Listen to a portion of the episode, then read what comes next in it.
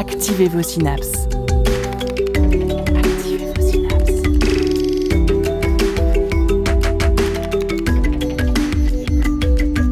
Poussez la porte du labo des savoirs et entrez dans un monde de science et d'expérience. C'est le labo des savoirs. Bonjour à toutes et à tous et bienvenue à l'écoute de votre dose hebdomadaire de science pour réveiller vos synapses. Il en tombe une toutes les 30 minutes partout dans le monde, des météorites. Ces petits cailloux de l'espace, souvent pas plus gros qu'une orange, sont une source d'informations inestimables sur l'histoire de notre univers. Mais comment lire les mystères contenus dans ces roches extraterrestres? Où a-t-on le plus de chances de trouver des météorites? Et est-ce qu'il est encore possible de les voir tomber du ciel? Cette émission a été permise par le Muséum d'histoire naturelle de Nantes. Vous êtes bien à l'écoute du Labo des Savoirs pour une heure de science consacrée à ces bolides de l'espace.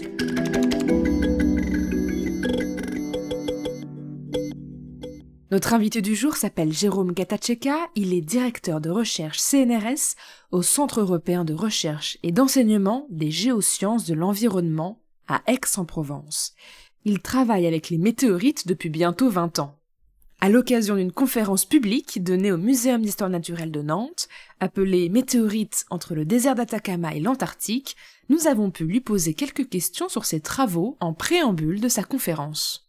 Ensemble, nous parlerons des précieuses informations qui sont enfermées au cœur de ces cailloux spatiaux, d'explorations scientifiques d'ampleur pour aller les récolter, mais aussi d'un projet de science participative qui se développe en France et en Europe pour observer le ciel et retrouver peut-être les météorites qui tombent chez nous.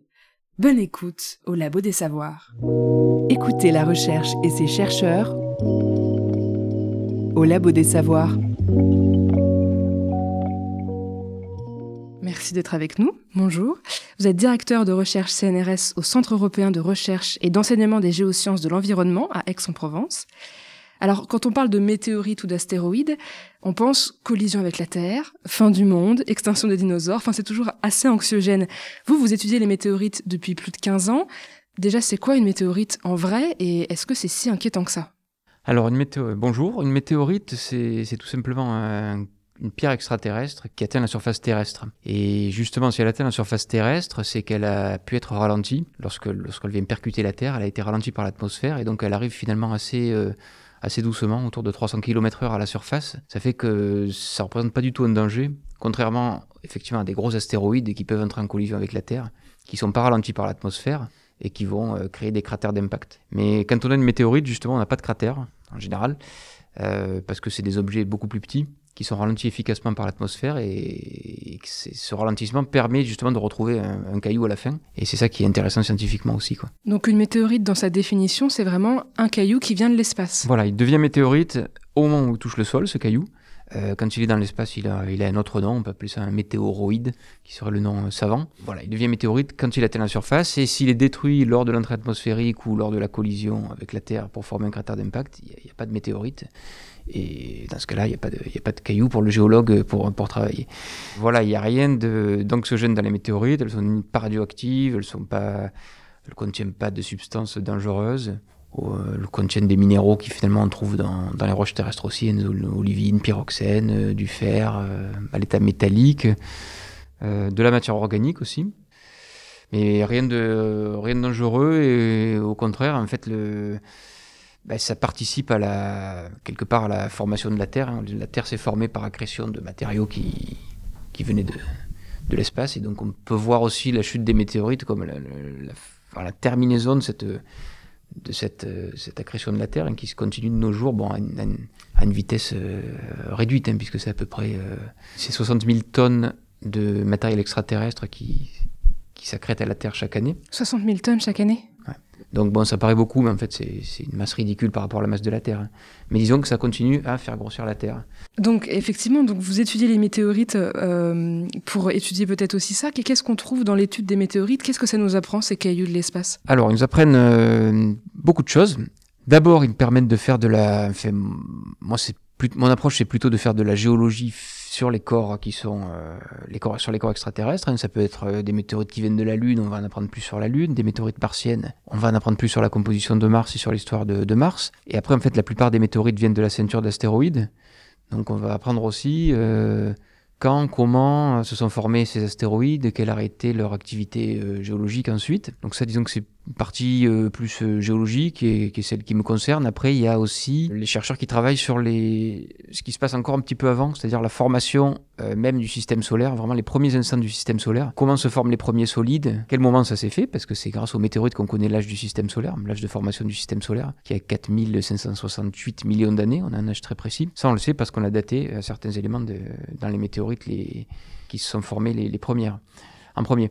Donc voilà, on a aussi des renseignements sur les, conditions euh, physiques et chimiques qui régnaient dans la nébuleuse solaire, hein, quand, ce nuage de gaz finalement s'est effondré pour former le Soleil, et euh, le disque de, poussière qui est autour du Soleil, qui a donné naissance aux planètes, euh, aux astéroïdes. Ça, ça veut dire qu'on arrive à remonter dans le temps, dans l'histoire du système solaire, juste en regardant la composition de ces pierres, et on arrive à aller à un moment où il n'y avait pas encore de planètes Tout à fait. Il y a un grand nombre de météorites euh, qu'on appelle les chondrites, qui sont des petits corps en fait, hein, qui, qui, ont, qui, sont restés assez petits pour pas fondre et justement qui ont préservé cette histoire très ancienne. L'histoire du système solaire, c'est intéressant. Donc, je, vous ai dit, ça commence à 4568 euh, millions d'années de manière un peu euh, conventionnelle. Hein. C'est l'âge de, certains éléments dans les chondrites qui se sont condensés à ce moment-là, des phases qui condensent à très haute température. Et à partir de là, ça va très très vite. Hein. En, en, une dizaine de millions d'années, on, on, a formé déjà quasiment les planètes telles qu'on les connaît actuellement. Donc euh, l'histoire du système solaire, ça va très vite au début, et après, depuis, euh, il se passe beaucoup moins de choses. Hein. Les planètes sont formées, bon, il y a des collisions, les, les, planètes évoluent, elles ont une vie, en particulier la Terre, une vie intense. Mais disons, la, la, structuration du système solaire, ça se fait très vite, très tôt, à partir de 4568 euh, millions d'années. Et cette histoire-là, on la retrouve dans les météorites et on peut vraiment dater assez précisément la formation des différents astéroïdes, quelle température ils ont chauffé, les fluides qui ont circulé sur ces astéroïdes, parce qu'il y avait de l'eau, il y avait de la glace aussi au début qui a, qui a crété avec le, quand ces corps se sont formés, qui a fondu, donc il y a de l'eau qui a circulé. On peut vraiment remonter aux conditions, euh, température, euh, quel était les, oui, l'environnement physico-chimique dans ce disque de poussière qui, entourait le, le, Soleil qui était en train de se former. Donc c'est intéressant pour la chronologie, c'est intéressant aussi euh, pour comprendre finalement comment, comment se forme un système solaire, tout simplement. Et ça, c'est enregistré dans les météorites, alors que sur Terre, on a perdu, on a perdu complètement cette information parce que la Terre est une planète euh, géologiquement active. Toute l'histoire primitive a, été effacée euh, parce qu'on a la, la Terre a fondu entièrement. C'est une planète différenciée avec un noyau, une, un manteau, une croûte. Et puis un recyclage permanent des roches qui fait qu'on n'a pas des roches qui ont euh, cet âge supérieur à 4,5 milliards d'années. Oui, les roches terrestres sont pas assez vieilles, mais donc avec les roches peut-être de la Lune, de Mars ou des astéroïdes, on arrive donc à reconstituer l'histoire de là d'où elles viennent? Alors, les roches de Mars, elles ne sont pas si vieilles que ça non plus, en fait. Hein. C'est un peu comme la Terre, c'est une grosse planète qui est entièrement fondue. On parle de différenciation, donc elle a un noyau euh, métallique et puis, euh, disons, une croûte euh, de roches magmatiques. Et donc sur Mars, ben, les météorites martiennes, par exemple, elles sont datées entre 1, la plupart ont autour de 2 milliards d'années, ce qui est assez jeune quand on parle de météorites. Hein. Euh, il faut des corps qui soient assez gros pour être toujours actifs à, cet âge-là. Les météorites lunaires, c'est un peu pareil. ça remonte peut-être à autour de 4 milliards d'années ou autour de 4. Alors il y a des roches un peu plus jeunes aussi, mais on, a aussi perdu la mémoire sur la Lune des, premiers instants du système solaire.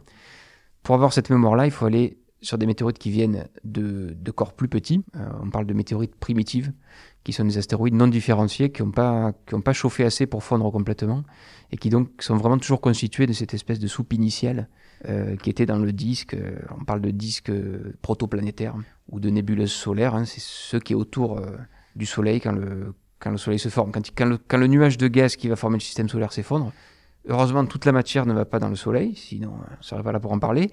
Et ce qui reste autour, voilà, c'est ce disque de, de, gaz au début, puis après de la poussière qui va s'agglomérer et former des corps de plus en plus gros. Et les corps qui restent assez petits, disons en dessous de 150, 200 km, ils vont pouvoir euh, finalement préserver toutes, ces informations de, de départ. Donc c'est ça, les astéroïdes contiennent en eux des informations qui, qui sont vraiment pures de, de, du, plus, du plus loin qu'on puisse aller. Pures, on aimerait bien, mais en fait, même s'ils sont petits, ils ont quand même une vie propre, les astéroïdes qui est intéressante aussi à étudier. hein, C'est pas... Alors les gens qui veulent vraiment travailler sur les conditions de formation du système solaire, ils voient ça un peu comme des, phénomènes parasites. C'est des phénomènes qui sont intéressants aussi. On peut savoir que l'astéroïde il a chauffé, qu'il y a eu de l'eau, qu'il y a eu des collisions. Enfin, toute la vie de l'astéroïde, elle est aussi enregistrée dans la, météorite.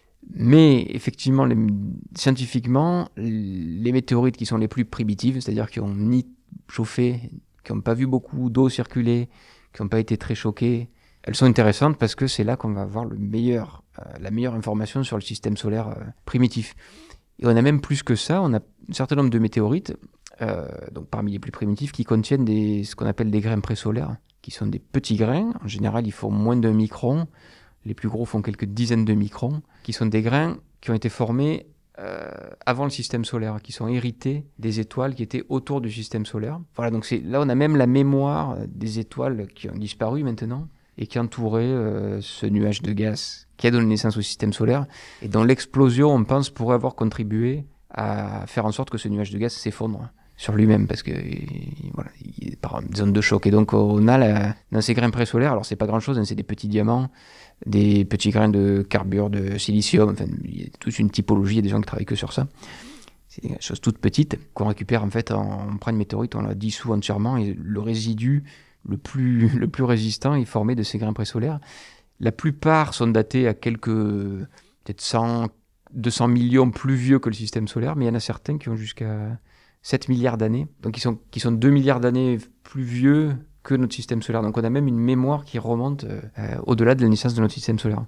On dit souvent que les chondrites, enfin ces météorites primitives, c'est les objets les plus vieux du système solaire, et c'est vrai, mais elles contiennent elles-mêmes des choses qui sont encore plus vieilles et qui sont l'héritage finalement des, autres soleils. C'est de la poussière résidue de ces soleils, de ces étoiles précédentes qui, qui ont été incorporées dans notre système solaire.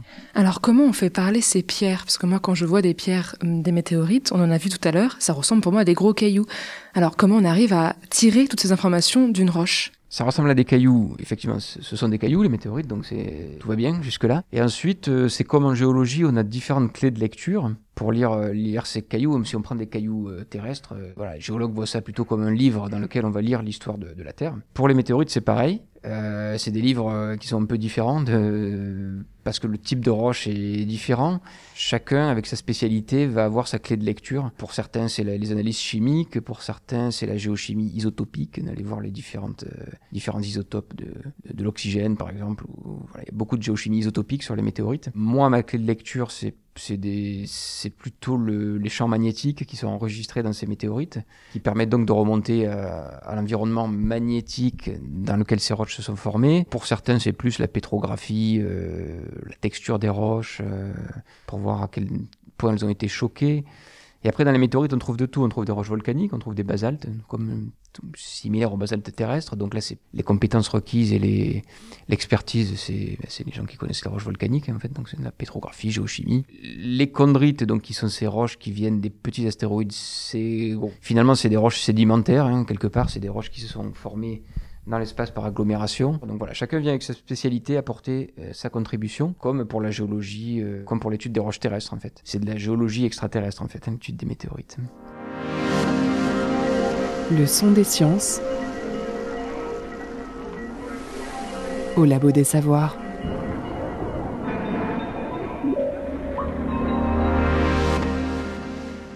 Un peu plus tôt, Jérôme Gatacheka a rencontré Denise Demarque, responsable des collections Sciences de la Terre et de l'Univers au Muséum d'Histoire Naturelle de Nantes. Là, il y a un petit morceau qui, qui, a, une, qui a une météorite en fait.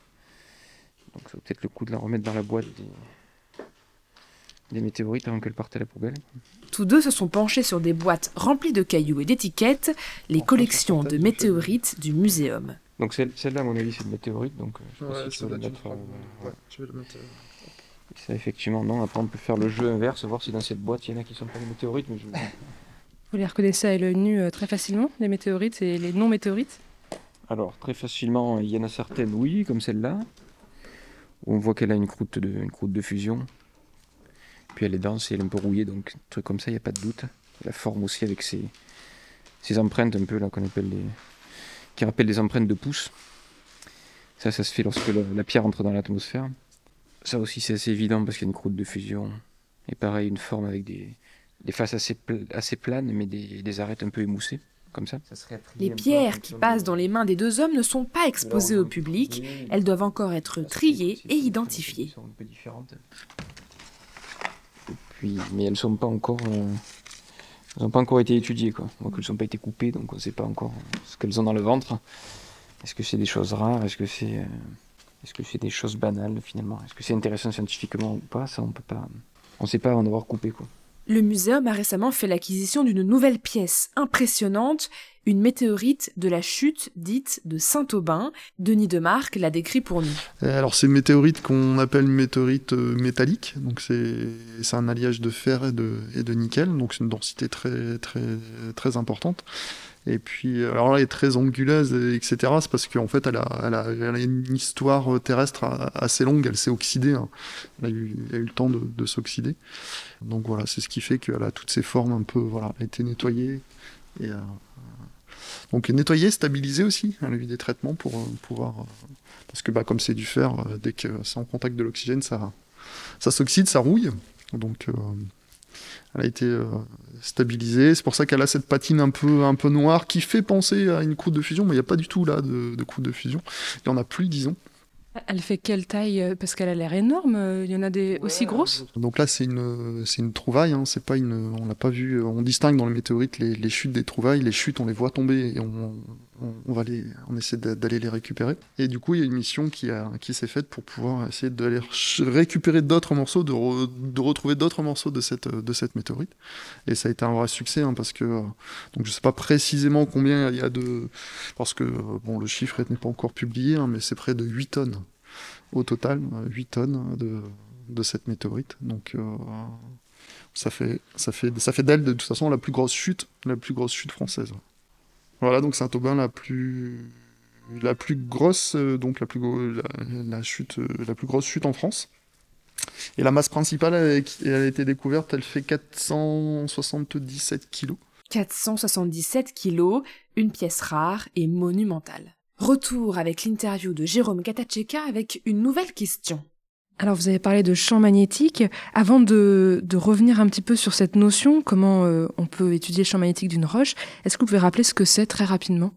Toujours un petit peu compliqué de parler de champ magnétique euh, parce que c'est invisible, c'est euh, bon, voilà, on a un peu du mal à percevoir ce que c'est. Bon, on a l'habitude des champs magnétiques créés par des aimants. Disons que c'est un champ de force dans lequel on baigne. Hein. Celui, le champ magnétique sur Terre, il est créé par le le noyau terrestre, la partie liquide qui bouge et qui est conductrice, c'est un noyau de fer nickel, et donc on a des mouvements de, finalement de matériel conducteur qui va créer un champ magnétique. Mais il y, a plein de sources de champs magnétiques en fait. Je vous dis que c'était créé par des aimants, mais en fait les roches elles-mêmes, euh, elles se comportent aussi comme des petits aimants. Euh, faibles, donc on a à la surface de la Terre des, des, zones qui sont plus magnétiques parce que les roches contiennent plus de minéraux qui sont magnétiques. C'est pareil sur les autres planètes, donc on a toutes ces contributions. Euh, on a des champs magnétiques qui étaient créés dans le système solaire jeune par la nébuleuse solaire, donc la nébuleuse solaire, c'était ce gaz chaud ionisé qui bougeait. Donc on a des circulations de matériaux conducteurs électriques, qui, électriquement conducteurs, qui vont créer aussi des champs magnétiques. Donc bon, il y a des champs magnétiques partout dans l'univers, plus ou moins forts, plus ou moins stables dans le temps. Et quand une roche se forme, elle va finalement enregistrer ce champ magnétique. Alors là aussi, c'est un peu compliqué à expliquer de manière, euh, de manière imagée, mais euh, on, peut voir la roche un petit peu comme une, une bande magnétique. Euh, alors ça se utilise peut-être plus beaucoup maintenant, mais voilà, comme une bande magnétique qui enregistre un son qui serait ce champ magnétique. Et après, il y a des gens comme moi qu'on appelle des palomagnéticiens, qui savent lire cette bande magnétique, donc qui ont les instruments pour le faire, et qui savent écouter cette musique et comprendre finalement pour remonter au son qui a été enregistré, donc qui serait ce champ magnétique ancien.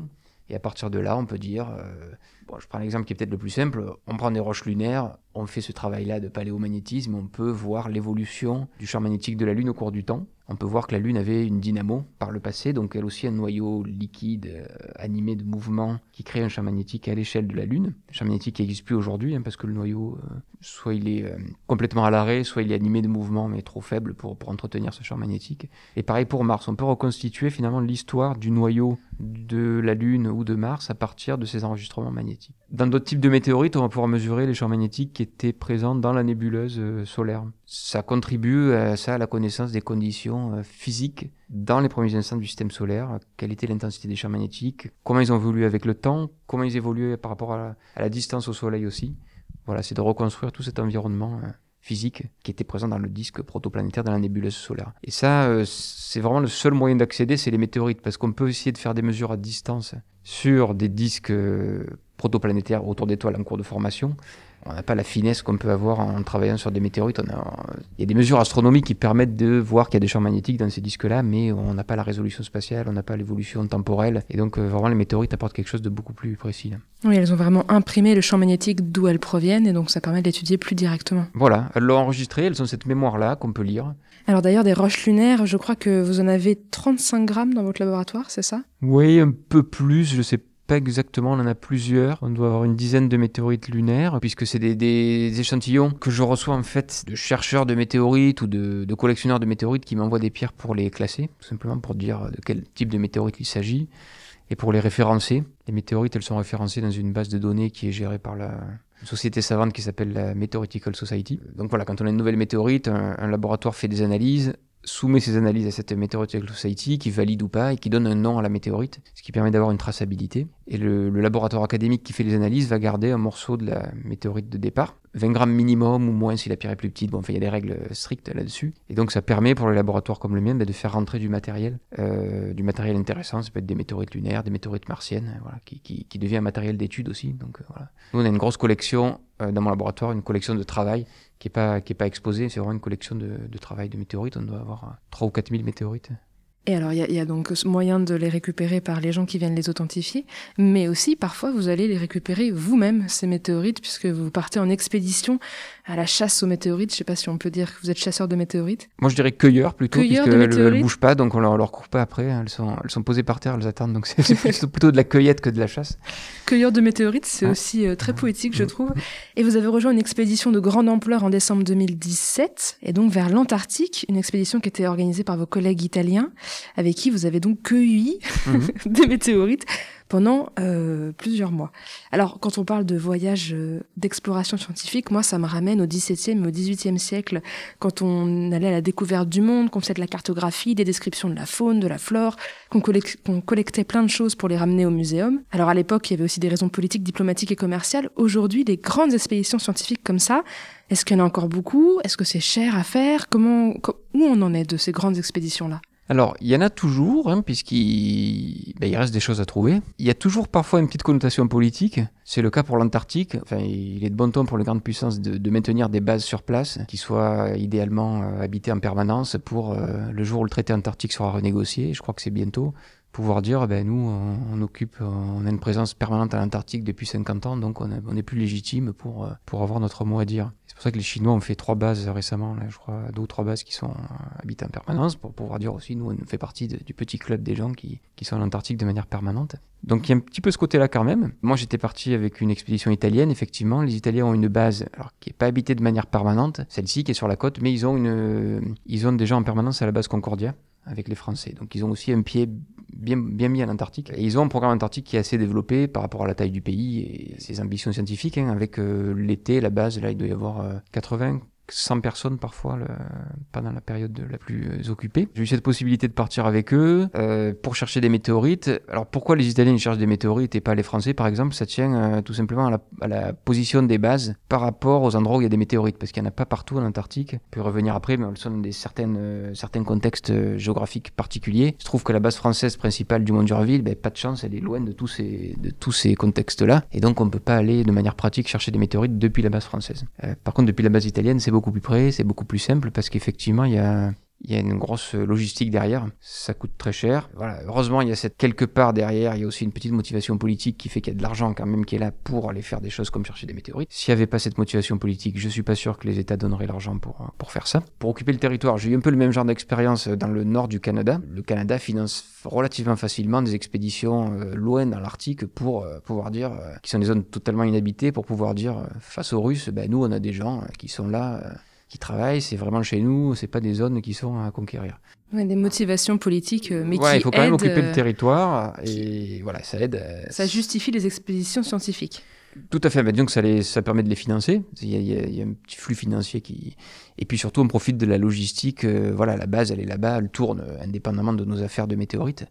Et sans ça, euh, c'est très compliqué. Sans ça, on revient un peu à des expéditions du genre. Euh, XVIIe, XVIIIe siècle, euh, enfin pour l'Antarctique, euh, même 19e, début 20e, où, c'était là c'était de la vraie aventure dangereuse, alors que là on travaille pas en pantoufles, mais on, travaille dans des conditions de sécurité tout à fait, tout à fait modernes et sans risque. Justement, je, me demandais, euh, vous êtes allé en Antarctique, vous êtes allé euh, au Chili, euh, vous parlez tout à l'heure du Canada. J'ai cru comprendre que oui, vous avez quand même visité pas mal de régions du monde où vous étiez susceptible de trouver des météorites. Comment on prépare ces expéditions? Est-ce que c'est dangereux ou vous le dites, c'est finalement, ça va, ça, s'organise plus facilement de nos jours Non, il n'y a pas de danger. Bah, il y a une préparation qui fait qu'il n'y a pas de danger. En Antarctique, euh, l'avantage c'est que cette préparation, euh, elle est assurée par le. Là, en l'occurrence, elle était assurée par le programme antarctique italien. Donc, ils ont des guides de haute montagne. Nous, sur le terrain, on avait un guide avec nous. Ils ont des... une logistique avec des pilotes d'hélicoptères. Euh, la base, elle tourne, elle est chauffée. La base elle-même, celle qui est sur la côte. Donc, tout, tout cet aspect sécurité est assuré à grande échelle par le programme antarctique italien, ce qui me concerne. Et c'est les Français ont leur programme antarctique aussi. voilà. Donc là, de ce côté-là, moi, j'ai pas eu grand-chose à organiser, par quelques formations et visites médicales pour s'assurer que que, ça irait bien une fois sur place. Quand on fait, à la rigueur, c'est peut-être plus risqué, mais c'est pas vraiment risqué non plus. Quand on organise nous des des missions un peu plus simples, par exemple au Chili, où c'est nous qui organisons tout.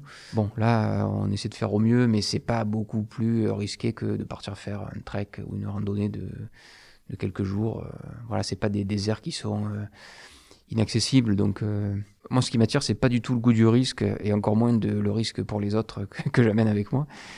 Donc euh, on essaie de faire des choses qui sont bien balisées. Quoi. Mais c'est sûr qu'il y a ce petit goût d'aventure hein, qui fait partie du plaisir de, de l'activité, de, de, partir dans le désert, d'organiser un camp euh, pour, euh, en autonomie pour, pour une semaine. et puis de tout simplement de découvrir, de partir dans des endroits où... Enfin moi ce qui me plaît beaucoup c'est de partir sans savoir où je vais exactement. On part dans le désert, on se dit ça a l'air bien par là, on va aller chercher là, on va déplacer le camp voilà, une espèce de nomadisme qui est, qui est agréable, qui permet de découvrir des choses, effectivement, euh, pas forcément ce qu'on cherche. Il y a toujours un peu ce côté, euh, ben on va aller voir, bon, on cherche des météorites, mais euh, si on trouve autre chose, pourquoi pas? Il y a, par exemple, tout à l'heure, on regardait là des, ce qu'on appelle des impactites, qui sont des petits morceaux de verre qui correspondent à de la, roche terrestre fondue par un impact d'astéroïdes à la surface de la Terre, donc un petit un cratère qui s'est formé, qui a éjecté de la roche terrestre fondue. Et donc voilà, à force de se promener au Chili à chercher des météorites, on a fini par trouver aussi un champ de ces verres d'impact. Il, y en a assez peu qui sont connus sur Terre, une, petite dizaine, et à le caractériser. Donc voilà, donc on, fait aussi des, des découvertes euh, fortuites simplement en, passant du temps dehors en regardant ce qu'on a sous les pieds. Quoi. Oui, en étant vraiment sur le terrain. Voilà.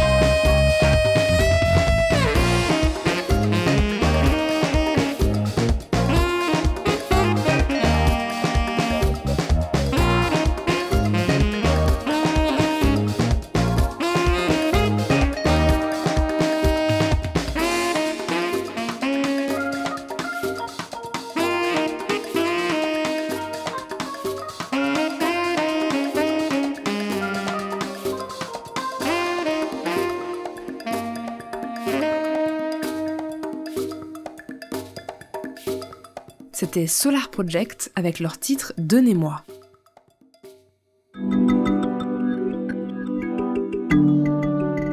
La science, toutes les sciences. Au Labo des Savoirs. Et nous sommes de retour avec Jérôme Gatacheka qui étudie les météorites et leurs secrets depuis bientôt 20 ans. Comment on choisit les endroits où on va cueillir des météorites dans le monde? Est-ce qu'il y a des endroits plus favorables à la cueillette de météorites Ouais, alors c'est une bonne question. Alors il en tombe partout pareil, autant des météorites, hein, autant à Nantes que, que dans le désert d'Atacama. Après, euh, c'est des roches qui se conservent assez mal à la surface de la Terre, puisqu'elles ne sont pas dans leur milieu naturel, disons. Elles contiennent souvent du fer métallique qui, va, qui demande qu'à rouiller. Voilà, donc une météorite qui tombe dans la région nantaise, euh, elle a une durée de vie qui, qui va être de quelques dizaines d'années, elle va rapidement être enfouie, emportée par les, la pluie, etc. Alors que dans les déserts euh, qui sont secs par définition, elles vont se conserver beaucoup plus longtemps. Donc euh, la réponse à votre question de où est-ce qu'il faut aller pour trouver des météorites, comment on choisit les endroits, c'est d'aller dans les endroits qui sont euh, secs et qui ont des surfaces euh, qui par conséquent vont être stables, où il n'y a pas d'érosion qui va euh, recycler la surface, grosso modo. Donc tous les déserts chauds sont relativement favorables. L'Antarctique, c'est autre chose, je, vais y revenir. Et euh, bah alors après, dans les déserts chauds, il y en a beaucoup. Euh, lesquels choisir? Alors, il ne faut pas qu'il y ait de, ce soit des déserts sableux, puisque sinon les météorites vont être sous le sable. En fait, les surfaces sableuses sont très jeunes, elles sont per perpétuellement euh, remaniées. Donc on ne va pas aller chercher des météorites dans des dunes de sable, puisqu'elles sont sous les... Il en tombe partout autant qu'ailleurs, mais elles sont sous le sable, donc on ne les voit pas. Donc c'est vraiment des déserts pierreux qu'il faut, où il y a assez de vent pour que le sable soit évacué euh, ailleurs. Et après, plus le désert est vieux, plus les météorites se seront accumulées au cours du temps.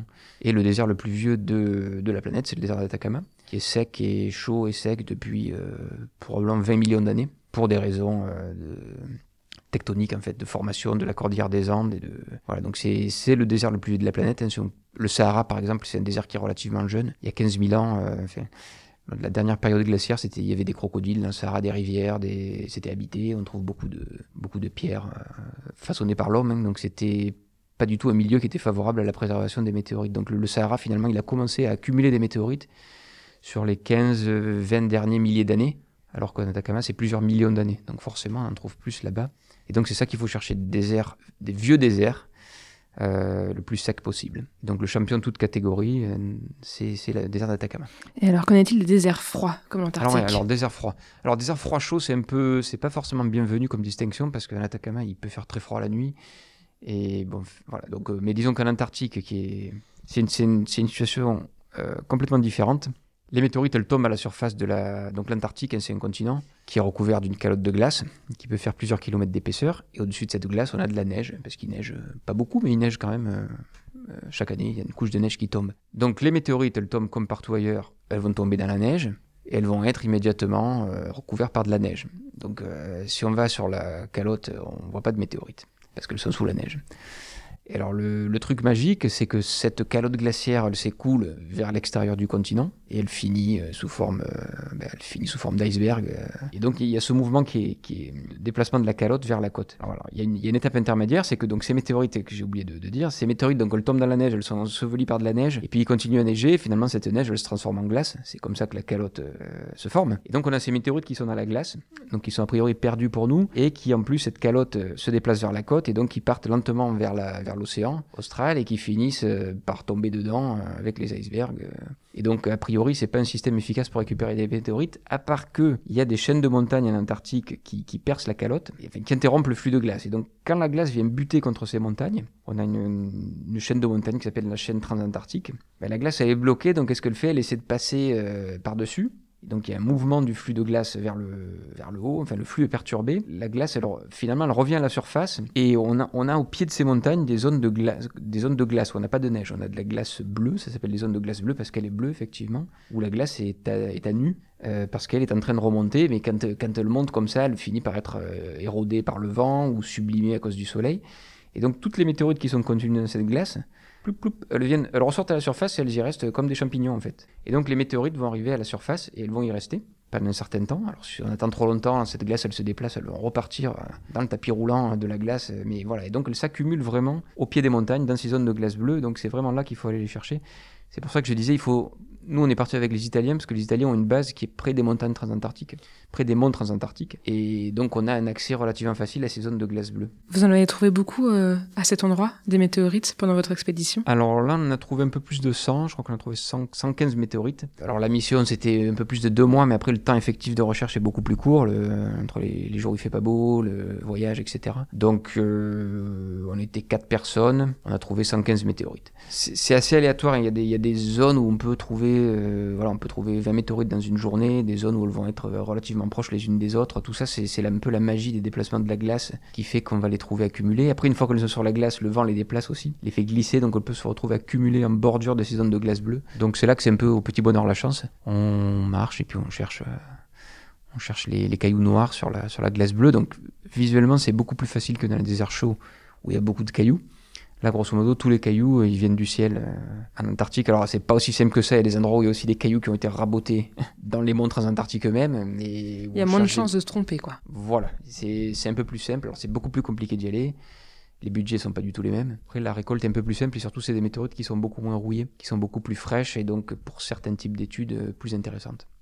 Alors, pour reconnaître les météorites, il n'y a pas de règle absolue parce qu'il y a des météorites qui ressemblent à tout. Enfin, entre une météorite lunaire qui est un basalte et une, météorite de fer qui est un morceau de noyau d'une d'un gros astéroïde et une chondrite qui sont ces météorites très primitives, c'est trois, trois types de pierres qui n'ont rien en commun, donc c'est difficile de donner. euh, souvent on me dit alors ça ressemble à quoi? Ben, Il n'y a, pas- il y a pas une réponse unique. C'est vraiment il y, a, il y a plein de types de météorites. Il y en a de toutes les couleurs, il y en a un peu toutes les formes. Alors euh, Faut un œil aguerri. voilà, il faut, en fait, ce qu'il faut surtout, plus que de savoir reconnaître la météorite, c'est qu'il faut, il faut aussi savoir reconnaître les roches du local. Quand on va en Atacama, ben, il y a des andésites, il y a des, des granites. Enfin, voilà. Si on- il faut connaître sa géologie locale pour voir tout ce qui est différent et qui, euh, qui vient d'ailleurs. Procéder par élimination, finalement. Voilà, enfin, voilà. Donc il faut, il faut passer du temps à, à se faire l'œil sur les, en fonction des, des géologies locales. Alors donc il y a ces expéditions qui permettent de récupérer des météorites en abondance, hein, une centaine euh, en quelques mois. Ouais, et puis là, pour, par exemple, au Chili, euh, fréquemment, j'y vais avec des groupes d'une dizaine de personnes, on peut trouver 500-600 météorites en deux semaines. Oui, vous y allez régulièrement au Chili. Alors, je suis allé plusieurs fois, petite, petite dizaine de fois peut-être depuis 2007, parce que c'est beaucoup plus facile à organiser, la logistique est beaucoup plus simple. Ah, mais 600 météorites en une semaine, euh, Voilà, donc euh, c'est quelques météorites par jour par personne. Donc euh, effectivement, au final, ça fait plus de météorites qu'en Antarctique pour un budget qui est, qui est une petite fraction de ce que ça coûte d'aller en Antarctique. Mais c'est des météorites qui sont beaucoup plus rouillées aussi. Il y a certains types de météorites qu'on a du mal à trouver dans les déserts, euh, comme au Chili, qui sont remplis de roches volcaniques. Donc toutes les météorites qui sont des roches volcaniques, par les météorites lunaires, météorites martiennes, c'est très difficile de les distinguer des roches locales. Donc euh, au final, on n'en trouve pas. Donc, voilà, en Antarctique, euh, il y, a des- il y a des météorites beaucoup plus rares qui ont été trouvées. Des météorites qui ressemblent à rien, quoi, en quelque sorte, mais qui ont été trouvées parce que ben, elles étaient toutes seules posées sur la glace. Et donc les gens ont pu les reconnaître. elles attendaient que ça. D'être attendez retrouvées. ça, voilà, c'est une rencontre aussi. là. D'aller cueillir des météorites, c'est un des aspects euh, un peu émouvants de la chose. Quand on trouve une météorite, voilà, elle est tombée, elle a fait tout ce voyage dans l'espace, euh, passé des millions d'années à tourner autour du Soleil avant de, percuter la Terre. Ça fait des milliers ou des dizaines, voire des centaines de milliers d'années qu'elle est là sur Terre, et puis on tombe dessus. Il y a une, rencontre quelque part avec, le caillou qui est sympathique. Et s'il en est un groupe qui a trouvé des météorites, ce sont les six lycéens et lycéennes qui sont partis en avril 2017 en expédition dans le désert de l'Atacama au Chili. Une aventure dont le Labo des Savoirs était partenaire et que nous avions suivi à l'époque. Retrouvez Philippe Guillet, directeur du Muséum d'histoire naturelle de Nantes Métropole, ainsi que Mathis Pincelou et Maya Salier, tous deux lycéens et lycéennes qui faisaient partie de l'expédition. Le tout au micro d'Agathe Petit, un extrait de l'émission Expédition Atacama 2017, récit et découverte entre ciel et terre, à retrouver au Labo des Savoirs. Alors Mathis, c'est toi qui as trouvé la première euh, météorite c'est bien ça? J'ai trouvé la, oui, la première météorite euh, enfin, d'entre les jeunes. Luc et Jim avaient déjà trouvé les leurs. euh. Oui, oui, ils sont habitués, ils ont voilà. on, parle de, on parle de vous, les, les plus jeunes Mm. explorateurs. Euh, au bout de cinq minutes, si on en croit ce que vous nous avez raconté euh, sur le blog, euh, comment ça s'est passé? Bah ouais, on est descendu donc des 4x4 et euh, commence à marcher. Et là, dès le ouais, 5 minutes de marche en ligne droite, euh, quelque chose, une tache noire euh, à quoi une dizaine de mètres de moi et une tache noire dans un sol vraiment euh, plus clair. Donc j'ai pu m'approcher, j'ai regardé et là tout de suite on voit qu'il y a une différence. Enfin, ce- ça n'a rien à faire là quoi. Et donc tu t'es dit, il y a une tache noire, c'est forcément une météorite Ou est-ce que tu y allais un petit peu... Bah, au départ, on était tous pas très rassurés, mais Pourquoi? Bah, on avait vu, déjà, on avait passé une, une après-midi entière à chercher et on n'avait rien trouvé. Donc là, on était assez proche donc, de la zone euh, du jour d'avant. Donc on- pour nous, il n'y avait pas encore euh, grand-chose. Et là, bah, quand bah, je l'ai vu, je l'ai soulevé. Et là, tout de suite, au poids, on sait que bah, ça vient pas de chez nous. Quoi. Maya, euh, j'imagine que toi aussi tu as, tu as trouvé des, des morceaux de météorite. Qu'est-ce que ça fait euh, de tenir entre ses mains un, un bout de ciel finalement? Déjà, on est super content parce qu'au bout de trois heures de marche, on commence à désespérer. On se dit oh là là, C'est la j'ai- récompense. J'ai pas l'œil, donc déjà c'est une récompense. Et ensuite, quand on tient euh, le morceau de pierre dans la main, on se dit euh, c'est impressionnant, ça vient de l'espace. euh. Enfin, on a, on a, c'est quand même, je considère que c'est de la chance de toucher, de toucher ce caillou. Alors Mathis nous disait j'ai repéré un caillou noir et j'ai tout de suite su que ça avait rien à faire là. En dehors de, la couleur, à quoi est-ce qu'on reconnaît une météorite? Alors, on, la connaît effectivement à son aspect euh, rouillé, hein, ça c'est vraiment la, première des choses, et euh, on a assez vite compris qu'entre des roches plutôt foncées et puis euh, cette couleur rouille très très particulière, bon, la, première chose. La deuxième chose, c'est effectivement une densité, hein, c'est des roches qui sont denses. Il n'y a pas de petites alvéoles, il n'y a pas de petits... euh, c'est- vraiment un matériau euh, très simple avec des formes relativement arrondies. Alors, pas toujours, mais souvent arrondies, bah, liées effectivement à la chute. Quelquefois, on a la chance d'avoir cette croûte de fusion, hein, euh, où on, voit très très bien que bah, autour de, l'objet, la roche, le, composant, la roche finalement, a, fondu. Et puis, et puis après, bah, évidemment, un petit coup de, de, comment dire, de papier de verre pour gratter euh, la surface et faire apparaître le fer, parce qu'il y a beaucoup de, évidemment de, de, de fer euh, dans, ces météorites-là. Euh, et voilà, et puis bah, on se trompe quand même quelquefois, évidemment. Moi j'étais content à un moment, ah ouais, j'ai trouvé super, super. Puis bah, évidemment, je montre ça à Luc qui me dit non, non, allez hop, poup, tous les rêves tout d'un coup euh, tombent, mais c'est pas très grave, c'est c'est euh, la chose. Euh, L'avant-dernier jour aussi, d'avoir collecté finalement une météorite, puis je me suis dit, oh bah non, c'est pas ça, c'est pas ça. Bon, allez hop, je la balance. Et puis j'arrive avec Luc et Jonathan, qui faisait partie de l'expédition, vient lui aussi avec le même type de. De, de cailloux dans les mains et qui dit ah bah si si c'est une belle météorite donc j'avais balancé une météorite que j'ai jamais retrouvée après mais ça ça fait partie ça fait partie de ce qui va me rester dans la tête euh, pendant longtemps en me disant je sais vers où elle est tombée un jour peut-être que j'irai la ch- chercher mais c'est pas très grave pour une deuxième expédition à oui, ou pour les générations futures. De toute façon, je sais que dans 10 000 ans, 20 000 ans, euh, elle sera toujours là-bas. Quoi. Une expédition unique, accompagnée par le Muséum d'histoire naturelle et son équipe, qui a permis de ramener des échantillons ainsi que de prospecter de nouvelles zones d'impact dans le désert de l'Atacama. Une aventure scientifique donc, mais pas que. Ouais, c'était une expédition scientifique, mais plus que, plus que ça aussi, c'était une expédition scientifique de groupe. On a vraiment vécu quelque chose en deux semaines. euh, on était liés, on était tout le temps ensemble. On a pu euh, découvrir des choses ensemble, on était tout le temps. Franchement, ouais, c'était euh, plus, que, plus que ça. C'est vraiment un truc qui va rester dans notre tête pour toujours, je pense. Maya Et aussi, au-delà de l'expédition scientifique, c'est aussi euh, être au contact de la nature. Vraiment, là, on était pendant deux semaines immergés euh, au bout du monde, euh, tout seul. Ce qui est assez impressionnant aussi, c'est la multiplicité des couleurs du ciel aussi dans le désert, par exemple, pendant tous les levées de soleil et les couchers de soleil. Et quand on est tous là en train de prendre le petit déjeuner ensemble et qu'on voit ce spectacle, on est, tous ébahis. Et après, on commence une super journée. on va chercher des météorites, regorger d'énergie. Et oui, oui, c'est vraiment une expérience scientifique, mais plus, euh, plus humaine que scientifique. Euh, c'est ça qui est resté euh, marqué à mon goût. Bienvenue au Labo des Savoirs.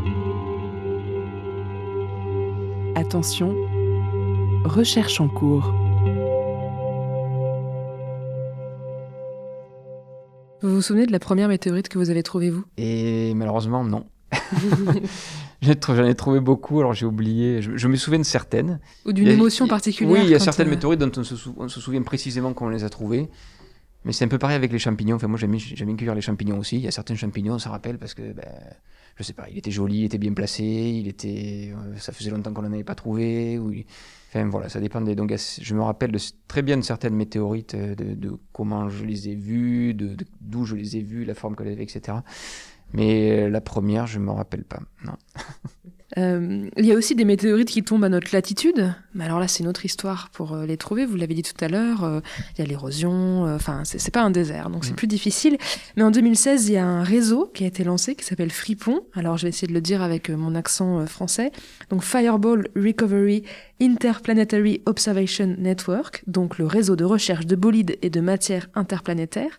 Alors, en quoi ça consiste ce programme? Alors tout à fait, euh, il, il, en tombe aussi à latitude des météorites, et comme je vous l'ai dit, il en tombe autant ici que dans le désert d'Atacama. Euh, enfin, il en tombe un tout petit peu plus à basse latitude, mais c'est de l'ordre du pourcent la différence, donc on va dire qu'il en tombe partout pareil.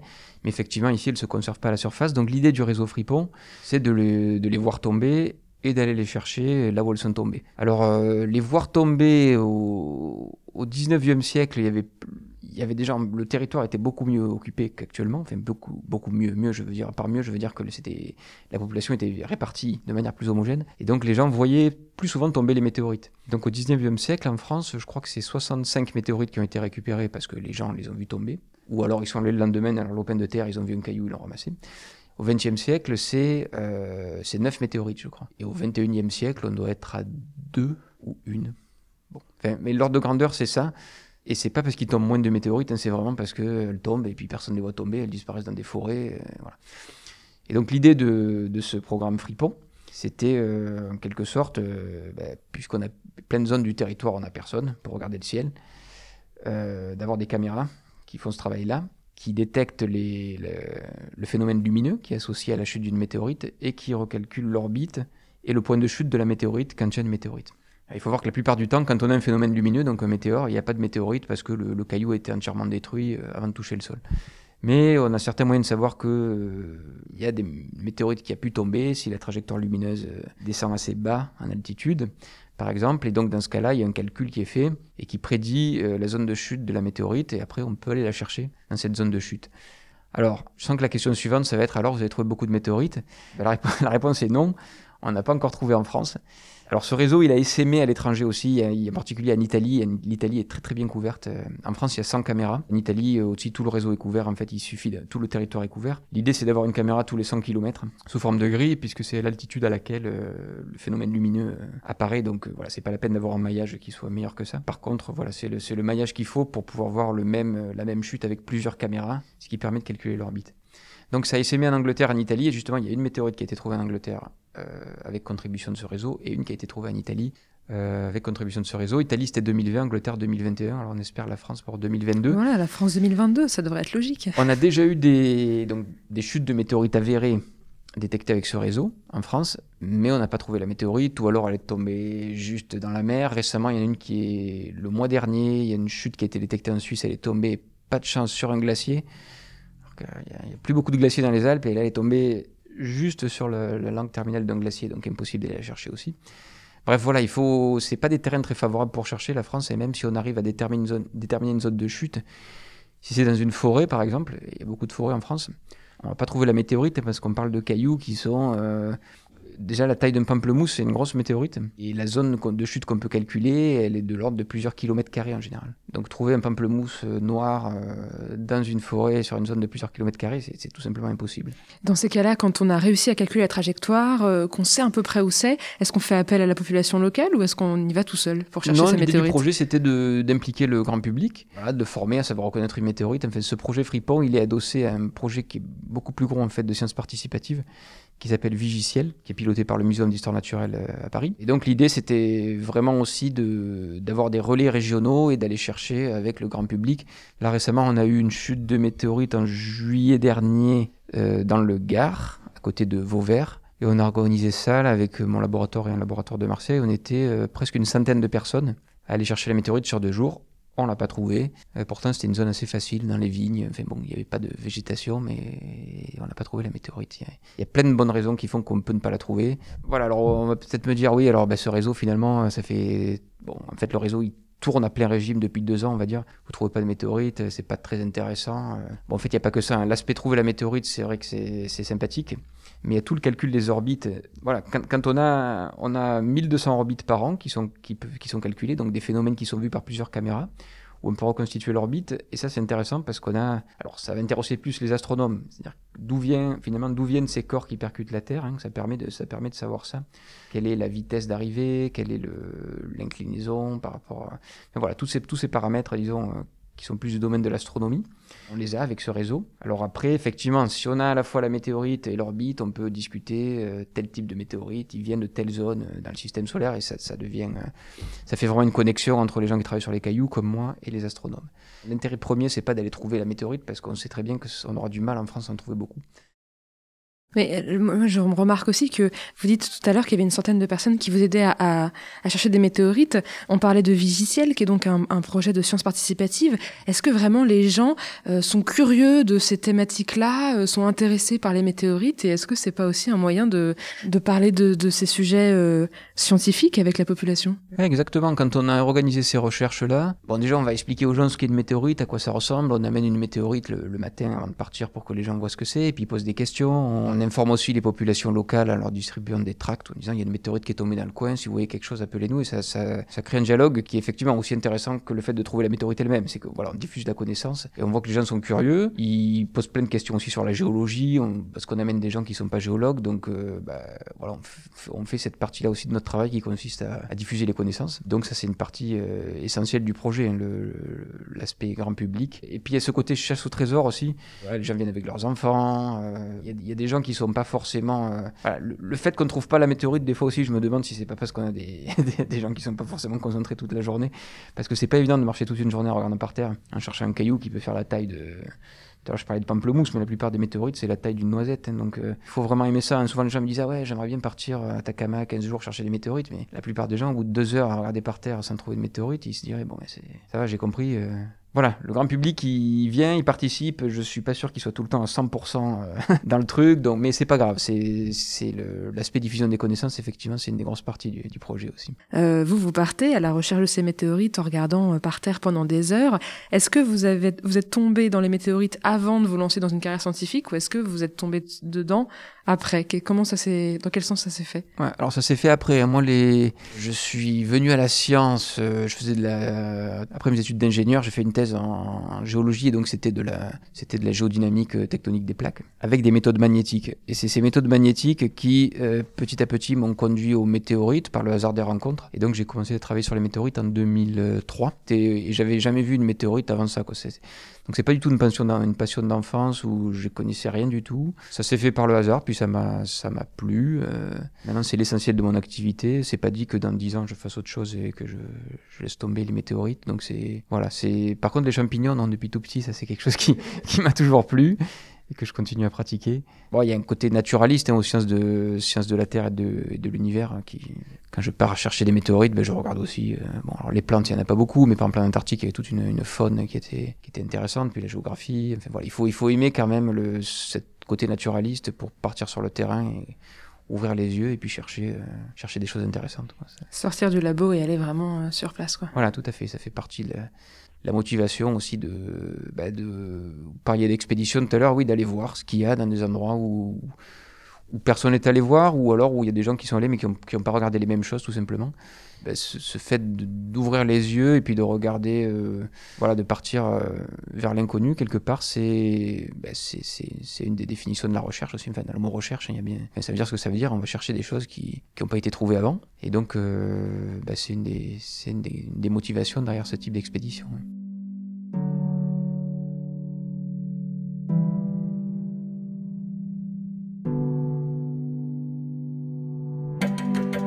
Et c'est déjà la fin de cette émission. Merci à Jérôme Gatacheka d'avoir répondu à nos questions et au Muséum d'histoire naturelle de Nantes d'avoir permis cette rencontre. Vous pouvez retrouver toutes nos émissions et nos podcasts sur le www.labodessavoir.fr ou sur votre application de podcast préférée. Suivez nos réseaux sociaux pour toutes nos actualités et on se dit à la semaine prochaine pour une nouvelle émission.